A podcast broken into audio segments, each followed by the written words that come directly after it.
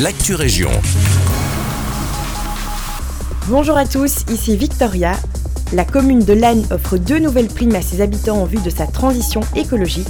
Les primes s'appliqueront à l'achat de protections menstruelles lavables ainsi que pour les linges lavables. La commune remboursera 50% du montant avec un plafond de 125 euros pour les linges réutilisables, ainsi qu'une prime de 50% du montant avec un plafond de 75 euros pour les protections menstruelles réutilisables. Le but est de diminuer la quantité de déchets ménagers et de se tourner vers d'autres solutions plus écologiques. Formaform, situé à Louvain-la-Neuve, inaugure son nouveau statut de service public autonome. Ce nouveau statut a été inauguré ce vendredi dans les locaux de Formaform, c'est ce que nous rapportent nos confrères de Sudinfo. Le but est d'aider les professionnels de la formation, de l'orientation et de l'insertion professionnelle à développer leurs compétences pédagogiques et leur méthodologie.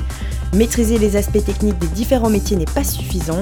Les formateurs, doivent, donc aussi savoir communiquer avec un groupe, utiliser des outils pédagogiques adaptés, tenir compte des évolutions des secteurs et des attentes des différents publics. La maison des géants débarque à Wavre, c'est ce que nous rapportent nos confrères de Sudinfo. Le concept est simple, ici tous les volumes de l'espace ont triplé afin de se mettre dans la peau d'enfants. Le public est invité à toucher à des poêles, couteaux, toilettes, escaliers, machines à laver de mesurer et bien plus encore.